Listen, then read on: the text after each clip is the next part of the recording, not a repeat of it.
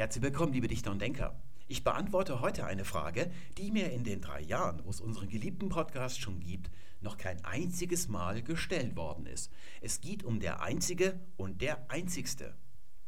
Das ist ganz schön erstaunlich, finde ich, wenn man bedenkt, dass man auf deutschem Grund und Boden nicht der Einzigste sagen kann, ohne dass da zufälligerweise jemand neben einem steht, der darauf hinweist, dass es der Einzige heißt.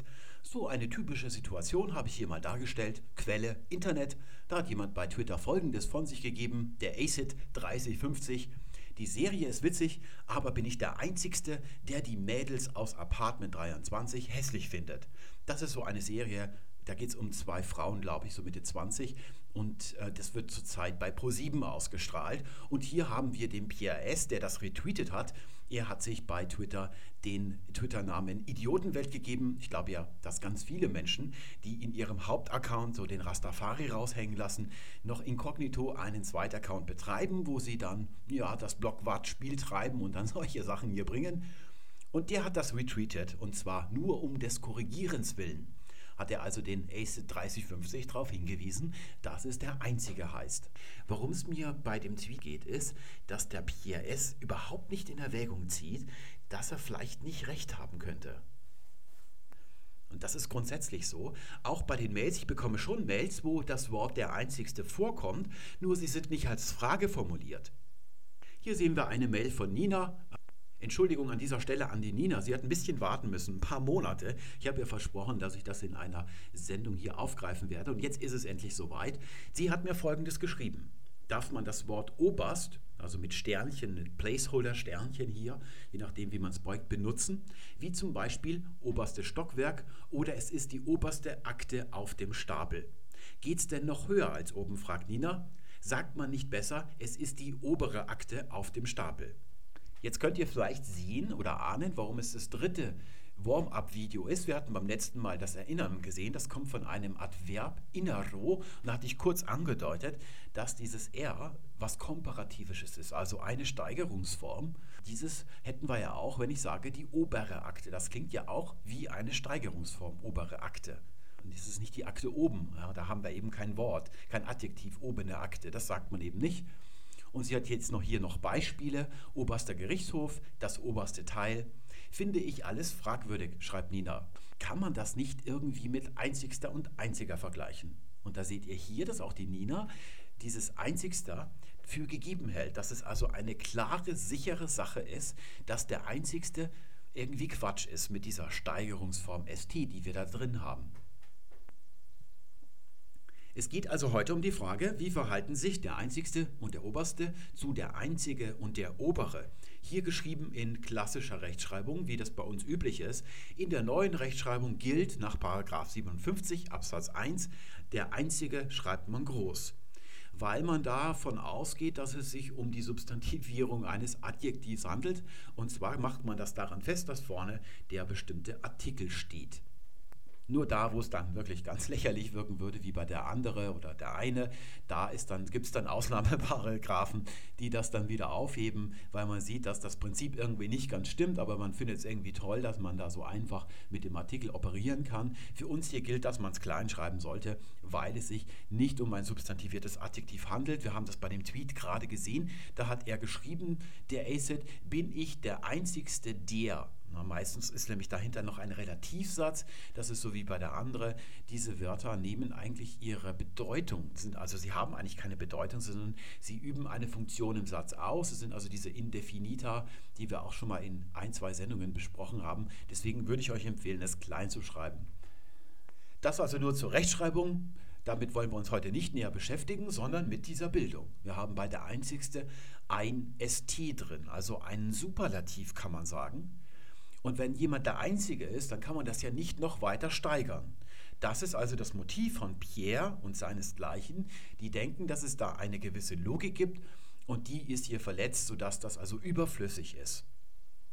Ich habe das ja schon häufig gesagt, dass die Sprache durchaus in der Lage ist, ganz präzise binär oder modallogisch sich auszudrücken, wie zum Beispiel, hätten, Sie hätten nicht zufälligerweise eine Tüte für mich und dann sagt der andere nein oder doch Und da kann die Sprache durchaus, oder wenn man eine so eine Verneinung von einem schon lexikalisch negierten Wort, das wäre dann meistens eine Litotes, das kommt mir nicht ungelegen. Da haben wir also Minus mal Minus ergibt Plus, das kommt mir also sehr gelegen. Das ist eigentlich sogar eine Stilfigur, die Litotes. Und da sehen wir, dass die Sprache durchaus in der Lage ist, so, solche Operationen vorzunehmen. Aber sie darf sich natürlich nicht mit sowas erschöpfen. Das wäre ja erbärmlich, wenn die Sprache sich auf so binärlogische Operationen beschränken würde. Sie muss ja alles ausdrücken können. Die Sprache kann ja wirklich alles in Worte fassen. Das beziehen Leute wie der Pierre dann meistens in ihre Rechnung nicht mit ein. Man kann zu der Frage, wie sich der Einzige und der Einzigste zueinander verhalten, zwei Perspektiven einnehmen. Die erste Perspektive ist die Stilistik. Aus Sicht der Stilistik gibt es zwei Arten von Sprache. Es gibt die Alltagssprache, zu der gehört die gesprochene Sprache dazu. Das meiste, was man im Internet findet, also zum Beispiel, was man so bei Facebook von sich gibt als Kommentar, auch bei Twitter, bei vielen Leuten, nicht bei allen, und dagegen gibt es die Dichtersprache. Das ist eine Art von Sprache, die erst durch Verdichtung entsteht, also durch Überarbeitung. Hier nimmt man Folgendes an, nämlich, dass ein Text dann perfekt ist, dichtersprachlich gesehen, nicht wenn man nichts mehr dazu tun kann, sondern wenn man nichts mehr wegnehmen kann. Man nimmt also so viel weg aus der Alltagssprache, bis dann wirklich Dichtersprache, verdichtete Sprache entsteht. Ich gebe euch mal, obwohl ihr euch vorstellen könnt, wovon ich rede, ein kurzes Beispiel und zwar aus dem Lateinischen. Wenn ihr Latein hattet, dann werdet ihr euch da vielleicht dran erinnern. Wenn man so mit dem Lehrbuch fertig ist, fängt man ja an, Originaltexte zu lesen. Und das Erste, was man so liest, sind Texte wie von Livius, Römische Geschichte, Punischer Krieg zum Beispiel, oder Sallust, die Verschwörung von Catilina, oder vielleicht, was Cicero über das Wesen der Götter zu sagen hatte. Das sind eigentlich Prosatexte, Alltagsprosa.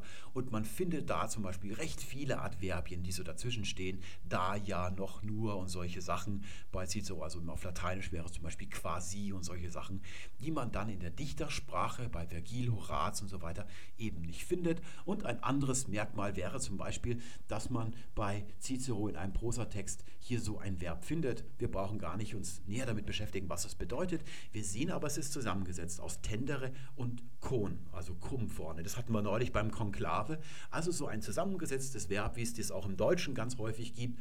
Und wenn wir dann in einem Dichtertext, also zum Beispiel Horaz oder sowas lesen, da finden wir dann stattdessen Simplicia, also nicht zusammengesetzte Verben. Da nimmt man also alles, was nicht wirklich dringend nötig ist, nimmt man weg. Oder zum Beispiel hier vom Bruder getötet heißt das. Das ist also ein Ablativ mit der Präposition vom Bruder getötet. Und da kann man in der Dichtersprache einfach einen Dativ, Dativ Auctoris nennt man das, einen Dativ des Urhebers nennen, weil das kürzer ist. Hat man hier eine einfache Dativform statt so eine Präpositionalphrase. Oder zum Beispiel sagt man dann in der Prosa in aere, also in der Luft. Und da reicht es in der Dichtersprache, wenn man nur aere sagt. Das ist für den Schüler, wenn er dann zum ersten Mal solche dichtersprachlichen Texte hier liest, am Anfang schon schwierig da durchzusteigen. Da muss man also ein bisschen Übung und Geläufigkeit erst entwickeln. Das wäre so ein ganz typisches Beispiel, wie die Dichtersprache alles Überflüssige wegnimmt. Die gesprochene Sprache und ein bisschen mit Abstrichen auch noch die Prosa, die wir schreiben, die hat das entgegengesetzte Motiv von der Dichtersprache. Da hatte ich vorhin, das ist glaube ich ein Zitat von Antoine de Saint-Exupéry, hoffentlich habe ich den Namen jetzt richtig ausgesprochen.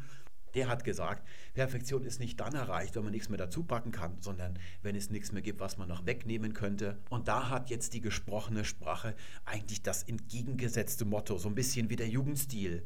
Le superflu, chose la plus nécessaire. Also der Überfluss ist das Mindeste oder das Übermaß. Ne, also diese ganzen so verspielten Sachen.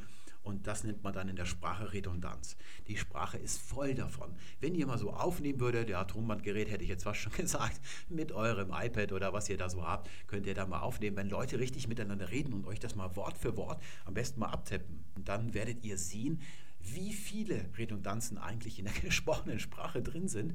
Und die sind absolut nötig.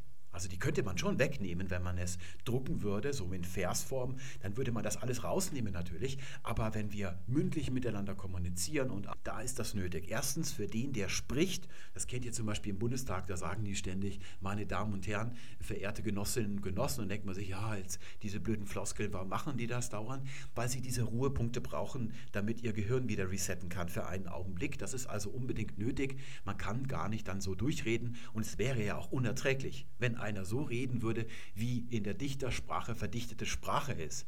Man müsste sich ganz stark konzentrieren und es würde arschglatt irgendwie wirken. Das wäre also auch nicht schön. Und da haben wir hier also diesen Gegensatz. Dichtersprache und Alltagssprache, diese beiden. Und aus Sicht der Stilistik ist es natürlich schon so, dass man bei der einzigste, ich hole es gerade nochmal hier zurück, da haben wir hier einen Superlativ drin, den man rauslassen könnte, und aus stilistischer Sicht sollte man das auch tun. Man sollte alles rausnehmen, was nicht unbedingt nötig ist. Wir haben ja der Einzige, das verstehen wir ganz prächtig und da reicht es völlig, der Einzige zu sagen. Nun ist Stil allerdings etwas, was man nicht einfordern kann von seiner Umwelt. Ich kann zum Beispiel nicht verlangen, dass die Leute, die mit mir zusammen in der U-Bahn sitzen, dass die sich so anziehen, dass es mir gefällt. Das funktioniert leider nicht. So viel also zur Stilistik. Die gibt dem Pierre und der Nina und den anderen Deutschsprechern in der Mehrheit, wenn die gefragt werden würden, was sie davon halten, die würden für dasselbe plädieren wie der Pierre wohl, durchaus recht. Warum soll man das ST anfügen, wenn man es auch weglassen kann? Das ist allerdings nicht das, was der Pierre meint. Er hält nämlich diese Form mit ST für grammatikalisch falsch. Er vermischt also die beiden Perspektiven und das sollte man nicht tun, denn sprachlich sieht die Sache ein bisschen anders aus. Wir wollen uns mal in einem erkenntnistheoretischen Power-Diagramm anschauen, was im Piers Kopf vorgeht. Wir haben hier zunächst mal eine Idee der Steigerung. Das ist die Idee, die hinter den Formen ST und ER für den Komparativ steht. Das wäre also Steigerung und das ist jetzt die Idee. Machen wir das mal so ein bisschen, ja, mach es mal so hier hin. Das ist die Idee. Und die konkretisiert sich jetzt in richtigen Formen der Sprache. Da hätten wir zum Beispiel am schönsten, da haben wir das ST drin, das Schönste, wo gibt. Und dann haben wir hier noch schöner, können wir noch dazu nehmen, eine Komparativform. Da hätten wir also hier eine Idee und hier ist sie richtig vollführt in wirklichen Steigerungsformen, die der Pierre wohl als richtig ansehen würde. Aber dann gibt es auch noch Irrläufer. Leute, die diese Idee zweckentfremden, machen wir mal so einen abwegigen Pfeil, der so ins Abseits führt. Und das wären jetzt also Irrläufer. Machen wir das mal hier so als Beschreibung dazu. Und jetzt holen wir uns diese Formen mal her. Der einzigste und der oberste. Es gibt noch mehr, aber wir wollen die Sache jetzt nicht noch verwickelter machen. Das wären dann also Irrläufer, die haben hier das ST drin, aber sie zweckentfremden die Idee von diesem Suffix ST für die Steigerung, für den Superlativ. Das ist also die Erkenntnistheorie, die hinter dem steckt, was der Pierre von sich gegeben hat, hinter dieser Haltung.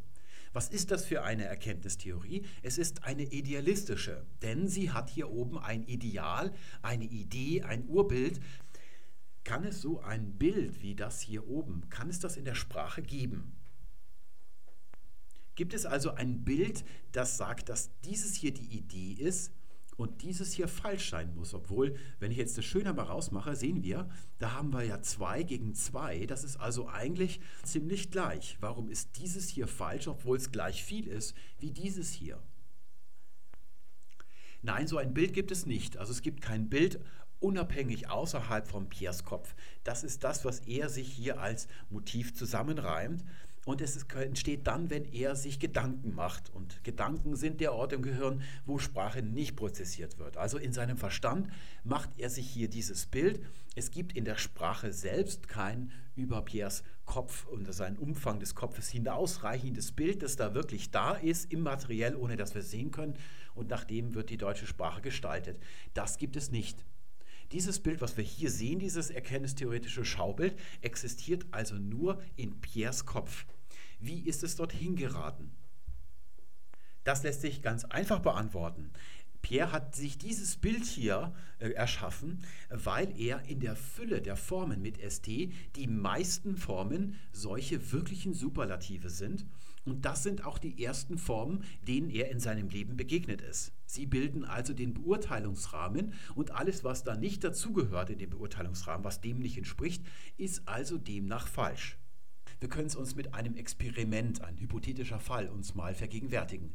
Was wäre, wenn durch einen kosmischen Zufall Pierre in den ersten 16 Jahren seines Lebens keine einzigen normalen Superlativform, wie wir sie hier auf der linken Seite hätte, begegnet wäre? Also durch einen Zufall hätte er so etwas nie gesehen, aber seine Mutter sagt, der Einzigste. Dann hätte er dieses ST mit einzig hier irgendwie verbunden. Und dann wird er 16 Jahre alt und durch Zufall hört er also zum ersten Mal am schönsten oder die schönste.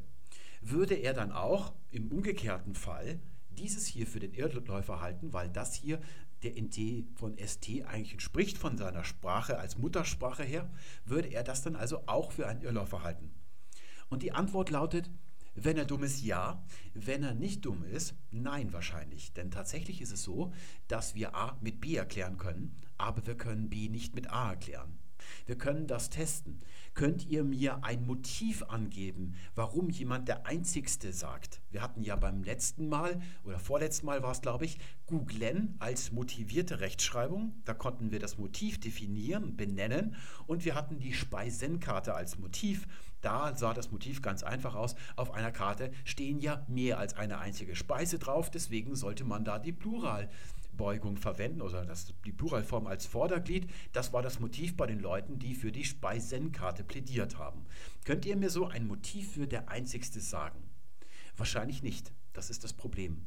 Sodass wir davon ausgehen müssen, dass es kein Motiv gibt. Und wenn es kein Motiv gibt, kommt dieses Ungetüm der Einzigste nicht aus dem Verstand, ist also kein Irrtum des Verstandes, sondern es kommt aus dem Sprachzentrum. Und da gibt es eigentlich keine Irrtümer, sodass wir davon ausgehen müssen, dass dieses hier nicht falsch ist. Wir müssen also versuchen zu verstehen, warum dieses ST hier überhaupt eingefügt wird.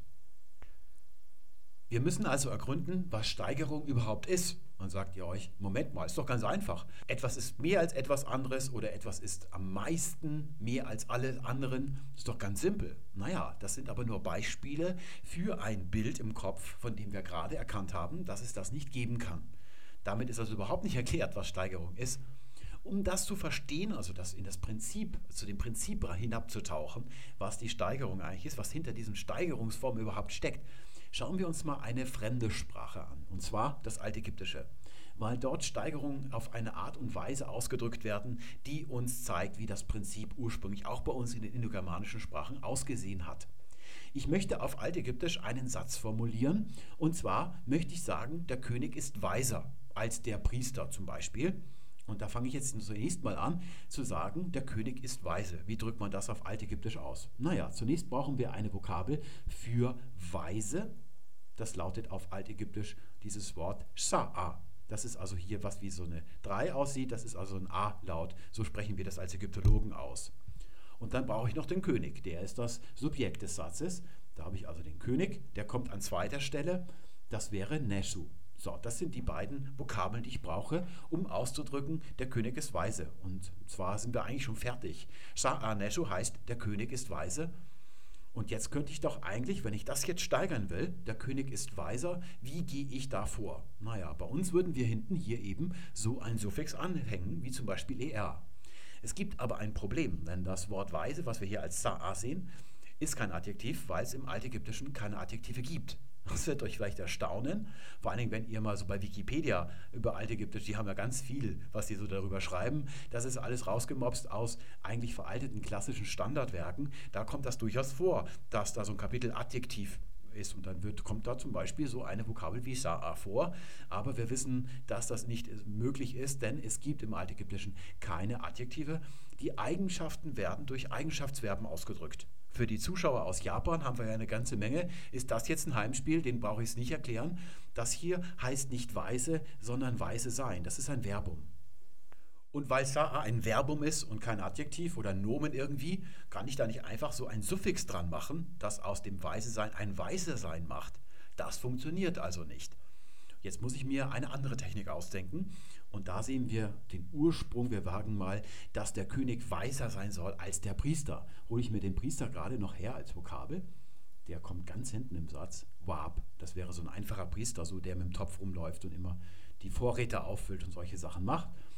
Und jetzt kommt es. Wie wird ausgedrückt, dass der König weiser ist als der Priester? Durch eine Präposition er. Sie bedeutet hinzu, so wie lateinisch ad oder im Deutschen zu. Man geht zur Tür, sagt man zum Beispiel. Und das wäre also hierzu zu übersetzen. Weise König zu Priester. Also weise ist der König im Hinblick auf, in Richtung auf den Priester. Damit ist er komparativ ausgedrückt. Man kann auch Superlative ausdrücken, zum Beispiel Schöne der Schönen. das wäre dann die schönste. Wir lassen es hier mal, weil hier die eigentliche Erkenntnis für uns drinsteckt. Die Komparation, also die Steigerung, etwas ist mehr als etwas anderes, weiser als etwas anderes, wird von den alten Ägyptern räumlich ausgedrückt durch ein Verhältniswort, eine Präposition. Das sind immer räumliche Verhältnisse, die diese Wortart ausdrückt. Das haben wir schon mal gemacht, als wir über den Genitiv nach Präpositionen gesprochen haben. Und jetzt kehren wir wieder zu den indogermanischen Sprachen zurück. Da schauen wir uns mal ein Adjektiv aus dem Griechischen an und das wäre Sophos. Das ist ja die typische Eigenschaft von Griechen, die Weisheit. Und das wäre das einfache Adjektiv. Und wenn ich jetzt dann die Steigerung daraus machen will, weiser, dann lautet die Form Sophoteros. Mache ich das mal so schön daneben. Und dann habe ich als Superlativ, also der Weiseste, am Weisesten, da hätte ich dann Sophotatos. Das wäre ein normales Adjektiv, der Idealfall. Nehmen wir nochmal Altindisch dazu, also Sanskrit oder Vedisch. Da hätten wir ein Adjektiv Priyash, das heißt freundlich. Das ist so das Adjektiv, das man da normalerweise verwendet. Sehen wir hier hinten, die Nominativendung S ist gleich. Die O's werden im Indischen alle zu A. Und da haben wir dann die Steigerungsform. Da sehen wir, es ist dasselbe Suffix Priyatarash, aber die Vokale werden alle zu A. Aber der Rest stimmt, das R, das T und das S. Das haben wir ja also in beiden Formen. Und dann noch den Superlativ, das wäre dann Priya Tamas. Da sehen wir hier, das T stimmt wieder. Hier haben wir ein T und da ein M, das ist ein anderes Suffix, aber wir können zum Beispiel im Lateinischen Optimus oder Primus sehen wir, dass wohl auch dieses Suffix verwendet wird, ein M-Suffix für den Superlativ. Es gibt nämlich mehrere und da ist das Problem, wenn wir wie der Pierre von einer Grundidee für Steigerung ausgehen, die ganz am Anfang geherrscht hat, dann müssten wir erklären, warum es so unterschiedliche Techniken für die Steigerung von Adjektiven in den indogermanischen Sprachen gibt. Das wäre jetzt der sogenannte Idealfall. Normale Adjektive, die werden einfach schön gesteigert räume ich das mal gerade hier ab, dann brauche ich ein bisschen Platz. Und jetzt bringe ich euch etwas zum Vergleich. Im Griechischen gibt es ein Wort, das laut Poteros.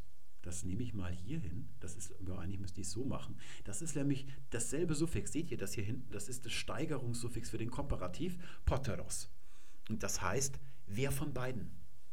Das ist also kein Adjektiv, das gesteigert ist, das auf ER im Deutschen äh, enden würde, wenn man es übersetzt, sondern es heißt wer von beiden. Anscheinend gibt es also auch die gleiche Art von Leuten, die bei uns der Einzigste sagt, die gibt es auch in Griechenland, die haben dann Poteros gesagt. Nicht gewusst, wofür dieses Komparativ-Suffix eigentlich da ist und ist falsch angewendet. Können wir jetzt mal annehmen. Allerdings gibt es diese Leute überall auf der Welt. Schauen wir mal im Indien der Antike nach, da hätte ich dasselbe Wort Kataras. Das ist nämlich hier sehen wir dieses K, lateinischen Quisquid, ja, wer oder was, und im Deutschen quer wird zu wer, das ist genau dieses Wort. Und da sehen wir hier auch eine Komparativform. Die Form, die unserem wer entspricht, das ist kasch. Das ist die eigentlich Positivform, das ist der Komparativ. Das bedeutet auch wieder wer von beiden. Und das bedeutet einfach nur wer. Und dann gibt es sogar noch ein Katamasch. Ein Superlativ, den gibt es auch noch. Was bedeutet das denn? Es bedeutet wer von vielen. Verknüpfen wir hier mal das Ägyptische mit den beiden indogermanischen Sprachen. Wir stellen uns diesen Satz so vor, da steht der König, der steht so ein bisschen links in der Szene, rechts steht der Priester und wir sagen, der König, wir zeigen auf ihn, der ist weise und zwar im Vergleich, jetzt zeigen wir auf den Priester zum Priester, also räumlich. Und hier haben wir zwei Leute von uns und wir fragen, wer von beiden zum Beispiel ist der König? Und da benutzt man auch den Komparativ. Das ist also auch irgendwie räumlich, so wie hier dieses R im Ägyptischen als Präposition. Wir kehren für ein Zwischenresümee zu unserer Grafik zurück und können jetzt schon sagen, wenn wir nicht annehmen, und das wollen wir nicht tun, dass die Welt von Idioten unterwandert ist, die also überall, wo Sprachen gesprochen werden, hier ihr Werk verrichten, ihr übles, ihr Idiotenwerk, dann stimmt mit dieser Grafik etwas nicht. Wir können also jetzt nicht mehr behaupten, dass das hier Irrläufer sind. So etwas, solche Formen kommen auch in anderen Sprachen vor. Den Irrläufer, den räumen wir mal aus dem Weg. Und auch die Idee der Steigerung, die können wir hier nicht unbedingt finden. Ja, wir gehen jetzt mal davon aus, dass hier der Wunsch, warum man dieses ST hier an das Einzige anfügt, nicht Steigerung ist. Das können wir uns irgendwie nicht erklären. Das denken auch die Leute nicht, die das benutzen, sodass wir auch die Steigerung hier mal eliminieren. Das ist nicht die Idee. Wir bleiben aber mal bei der Idee, oder wir räumen die Idee auch mal weg und behaupten, wir haben hier diese beiden Suffixe. Das sind die beiden, die im Deutschen für die Steigerung verwendet werden. Und dieses sind ja sprachliche Zeichen. Das Deutsche ist ein Zeichensystem. Räume ich das auch mal weg hier. Und wir wissen, dass ein Zeichen immer auf etwas zeigt und dieses Zeigen ist eindeutig. Das heißt, diese Suffixe müssen eine einzige Funktion haben die für beide hier gilt und beide Varianten, also beide Beispiele sind richtig. Und wir müssen eine Funktion finden, die beide Formen erklärt. Das ist also zwar die häufigere von den Beispielen her, das benutzen wir sehr häufig, um Adjektive zu steigern. Und wir behaupten jetzt, dass das auch richtig ist. Und wir brauchen eine einzige Funktion, die beide Sachen hier erklärt. Wir fangen mal mit der Nina an und mit der obere und mit der oberste. Da sehen wir hier erstmal das kleine Wörtchen oben. Und wenn ich jetzt hier noch den oberen dazu tue, mache ich das mal so in eine Reihe. Ich mache es mal weiter nach links. Denn jetzt kommt nämlich noch der oberste, der kommt jetzt auch noch dazu. Dann sieht das so schön aus wie eine Steigerungsreihe. Oben der obere, der oberste. Mit dem kleinen Problem, dass wir oben nicht beugen können. Ich kann also nicht sagen, wenn ich zwei Bauklötze habe, der obere Bauklotz, sondern ich muss sagen, der obere Bauklotz. Anders geht es gar nicht. Wenn ich jetzt also hier mal einen Bauklotz hole, das wäre der erste, und dann tue ich noch einen zweiten auf den drauf, dann kann ich den oberen als der obere bezeichnen. Und wenn ich es als Steigerung begreife, dann muss der untere der oben sein, der Bauklotz oben und der darüber, der ist dann der obere, weil das hier die Steigerungsform ist. Das ist also nicht ganz koscher. Wenn ich also diese Reihe wieder herstelle und sie der Schöne und der Schönere und der Schönste vergleiche, da haben wir also schön unsere Steigerung, dann passt das hier nicht ganz dazu.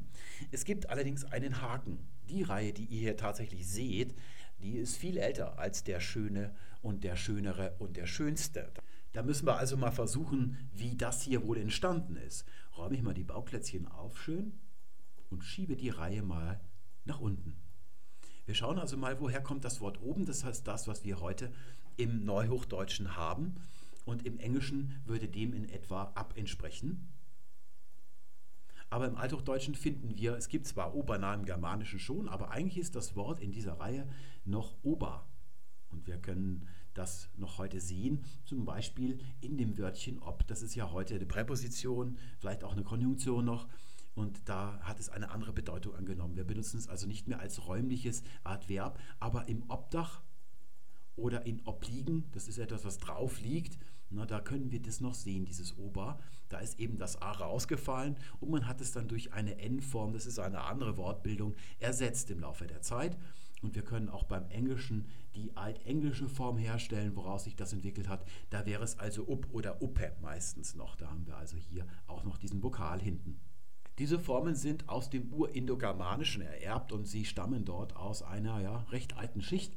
Die urindogermanische Lautung würde lauten von dieser Wurzel oder diesem Wort Upo.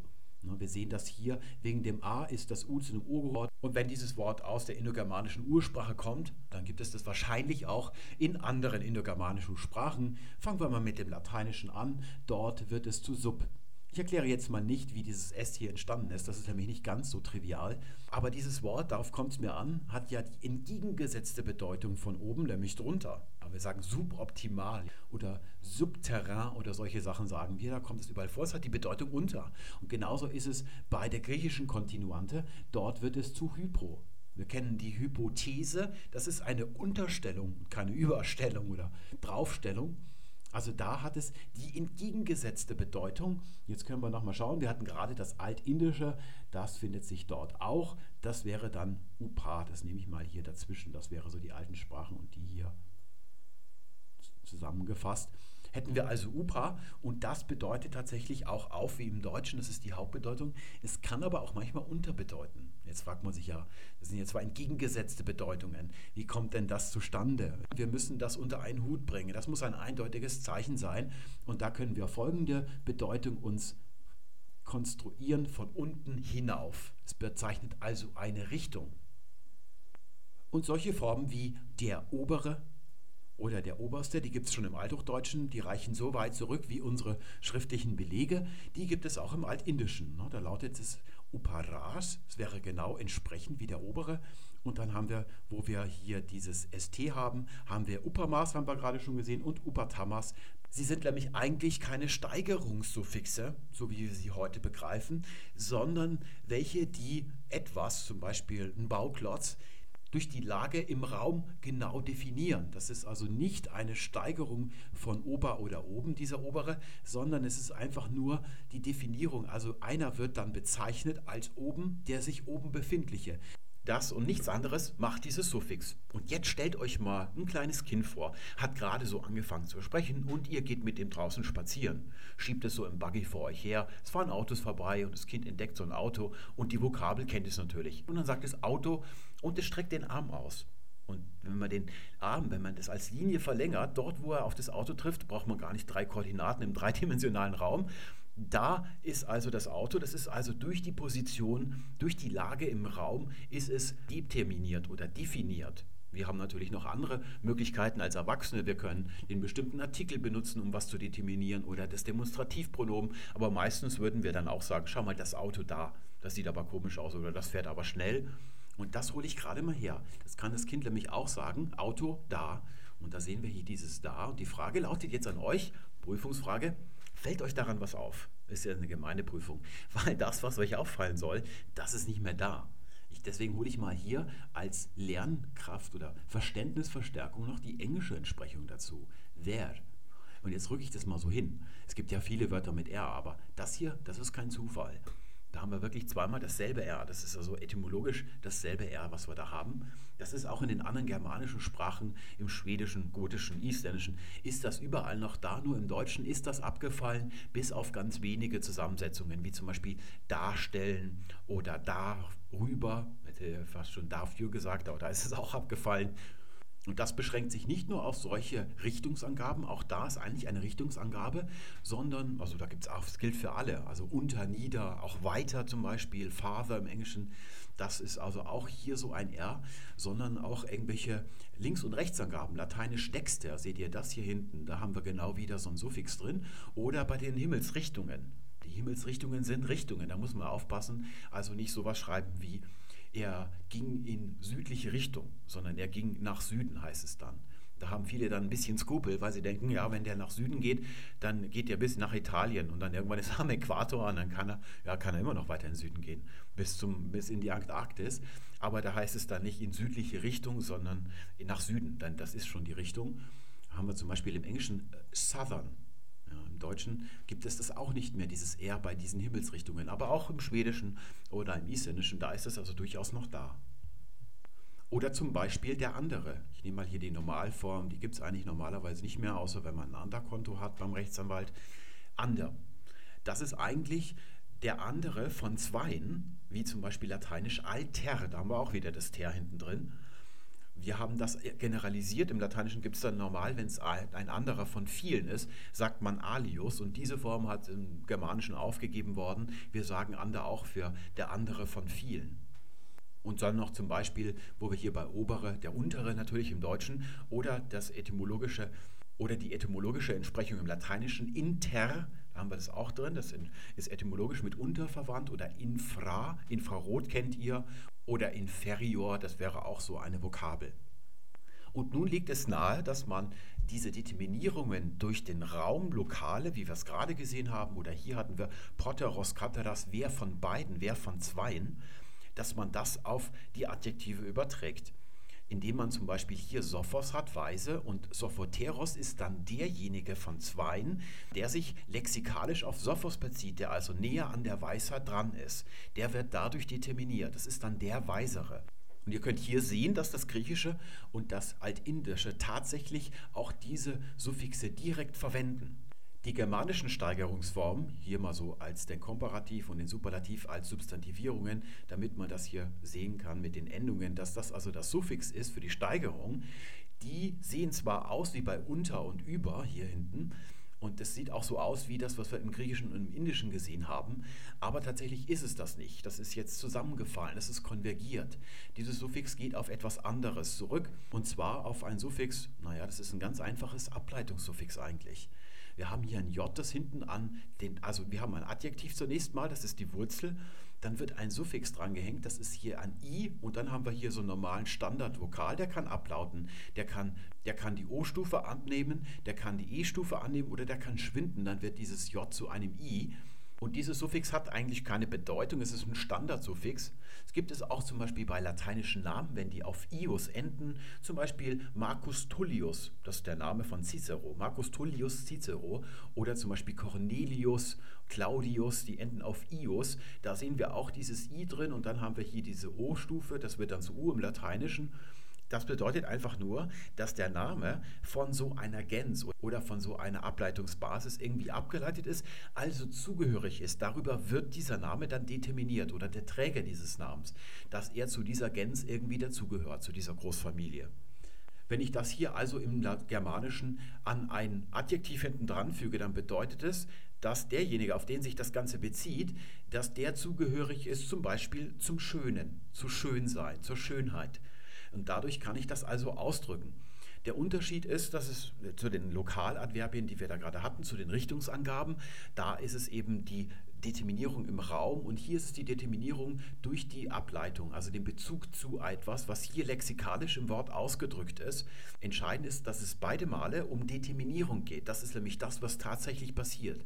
Es wird nicht gesteigert in Wirklichkeit. Na, da komme ich gleich nochmal drauf zu sprechen. Es geht um Determinierung. Das wäre also dieses hier und dieses S das rotaziert jetzt im Germanischen, hier bei uns jedenfalls, zu einem R. Da wird ein R draus. Das ist dieses S etymologisch, hat sich weiterentwickelt und fällt dann lautlich mit dem anderen von unter zusammen. Und dann haben wir noch das Superlativ Suffix st und da ist folgendes passiert, dass man hier nochmal determiniert hat, man hat noch ein zweites, noch eine zweite Ableitung dran gehängt. Und jetzt ist vor dem t das s geblieben. Und so haben wir hier den Komparativ ist das s. Und dann haben wir nochmal eine Zusatzdeterminierung. Und dann ergibt sich daraus der Superlativ. So ist die Steigerung oder die Formen der Steigerung im Deutschen entstanden. Und dieses T hier, das kennt ihr. Zum Beispiel der zweite. Und jetzt frage ich euch, für diejenigen von euch, die vorher geglaubt haben, bevor sie sich dieses Video angeschaut haben, dass der einzigste Quatsch ist, dass das grammatikalisch falsch ist. Ich frage euch jetzt, bei der zweite, ist das eine Steigerung oder nicht? Und jetzt gehen wir noch mal einen Schritt weiter. Jetzt wird es nämlich witzig. Der 20. Ist der 20. ein Superlativ? Nein, aber warum hat er dieses ST hinten drin? Es ist nämlich dieses ST.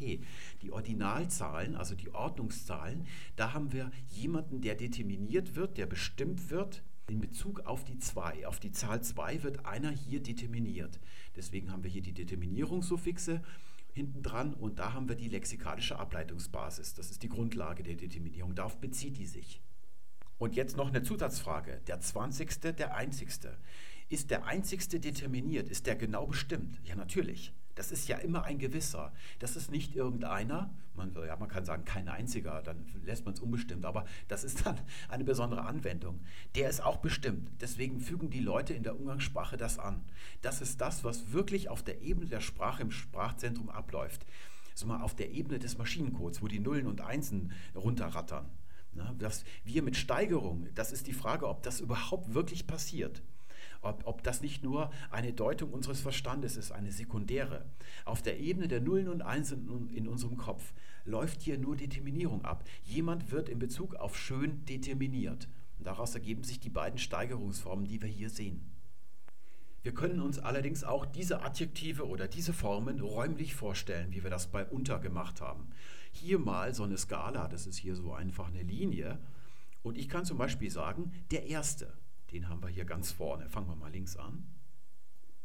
Und der erste, wenn ich das jetzt falsch als false friend ins Englische übertrage, nämlich etymologisch und nicht der Bedeutung nach, dann hätte ich hier unten the earliest. Das ist nämlich das, was der erste bedeutet. Da steckt das Wort früh im Germanischen da. Und da sehen wir auch, das ist ja eigentlich kein Superlativ und dennoch ist es hier mit dem ST, das ist also genau bestimmt. Auch der zweite mit dem T, das wird auch bestimmt. Sobald ich hier einen definiten Punkt angeben kann auf dieser räumlichen oder auf dieser Strecke hier, da wird dann sofort determiniert. Wir haben dann noch den letzten und jetzt wird es witzig, das ist auch wieder so typisch deutsch.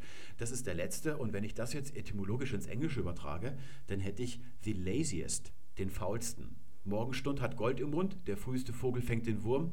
Ja, und abends werden die Faulen fleißig. So war das, glaube ich, wenn ich das richtig in Erinnerung habe. Und da könnte ich jetzt auch noch den einzigsten einfügen hier irgendwo. Das spielt ja dann keine Rolle, wenn der allein ist. Das ist dann der einzigste. Der ist auch genau bestimmt. Das kann nur ein ganz gewisser sein. Ja, man kann das auch als höchste Steigerungsform einer Reihe ansehen. Da hätten wir jetzt zum Beispiel einer, wenige, einige, vielleicht noch einzelne, dann hätten wir mehrere, manche, das ist fast viele, manche bedeutet fast viele. Denkt an Englisch much zum Beispiel, das ist auch etymologisch verwandt. Das heißt also, dass man manche nicht mit nur verwenden, kombinieren darf. Nur manche sind gekommen. Das wäre so ein bisschen widersprüchlich und dann hätten wir viele und dann alle oder jeder. Haben wir auch wieder hinten R hinten drin. Das können wir also durchaus als Superlativ deuten, aber diese ganze Superlativgeschichte, ist wohl eher eine Sache des Verstandes. Das ist nicht das, was wirklich in der Sprache abläuft. Hier wird nichts anderes getan, als zu determinieren. Ihr müsst auch noch in Erwägung ziehen, dass es diese Sachen gibt oder das entsteht alles in einer Zeit, als es den bestimmten Artikel zum Beispiel noch nicht gegeben hat. Der entsteht ja erst viel später im Laufe der deutschen Sprachgeschichte. Schauen wir uns zum Abschluss noch die Formen der Einzige und der Einzigste an. Die sind beide fast zur gleichen Zeit entstanden. Und zwar vor nicht allzu langer Zeit, so im Ausgang des Mittelalters, frühe Neuzeit. Da entstehen die erstmal als Wortbildungen, aber es dauert dann noch eine Zeit, bis die die heutige Bedeutung annehmen. Und da können wir uns jetzt fragen, ja, wie haben denn die Leute früher gesagt, wenn sie der Einzige oder sowas sagen wollen, jemanden so zur Sprache bringen wollten? Da haben sie ganz einfach eingesagt. Das ist nämlich das normale Wort. Da könnt ihr erkennen, dass da eine ganze Menge hinten dran geklatscht worden ist. Das ist eben die Sprache. Und wir müssen immer vom Primat der gesprochenen Sprache ausgehen. Eines meiner Lieblingsthemen. Sonst kommen wir nicht auf das Richtige. Und in der gesprochenen Sprache, das haben wir am Anfang gesagt, da wird eben sehr viel Redundanz getrieben. Das heißt, es wird immer wieder dasselbe nochmal angefügt. Wenn das andere dann irgendwie ein bisschen verblasst ist, wird es nochmal angefügt und nochmal und nochmal. Das ist gang und gäbe. Wenn wir alles Doppelte rausnehmen würden aus den Wortformen in ihrer historischen Entstehung, dann würde also fast nichts übrig bleiben. Wir haben also eingesagt. Das bildet die Grundlage von der Einzige. Haben wir also das Ein haben wir schon mal hier. Und dann haben wir das Z. Das entsteht dadurch, dass man von diesem Ein die Genitivform benutzt und die lautet im Mittelhochdeutschen eines. Das ist ein adverbialer Genitiv, zum Beispiel einmal, das bedeutet dieses Wort eigentlich. Heute sagen wir einmal dazu. Und da kann man genau wie bei einmal, wo wir ja ein Ik anfügen können, da haben wir einmalig. Da hat man im Mittelalter den Ahn von Ik angefügt, nämlich Eck.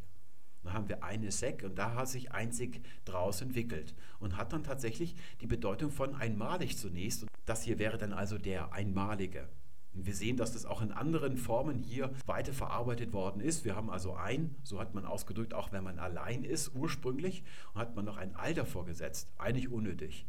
Und heute macht man sogar gerne ganz allein oder Mutterseelen allein, ganz Mutterseelen allein. Solche Sachen macht man heute. Das ist eben in der Sprache so üblich. Ich habe ja auch schon mal an anderer Stelle erklärt, dass die Entwicklung der Sprache eigentlich darauf zurückzuführen ist, oder es ist der Antriebsmotor der in Sprachentwicklung, dass die Ausdrücke immer weiter spezifiziert werden, also eingeengt werden. Sie werden immer weiter definiert, immer weiter determiniert und deshalb sind sie dann plötzlich nicht mehr für einen so großen Kreis wie zuvor anwendbar, sodass wir für das andere, was wir durch die äh, stärkere Einengung ausgegrenzt haben, wieder neue Bildungen brauchen. Das ist eigentlich der Antriebsmotor für die Sprachentwicklung. Das war's für heute. Ich wünsche euch alles Gute bis zum nächsten Mal. Tschüss.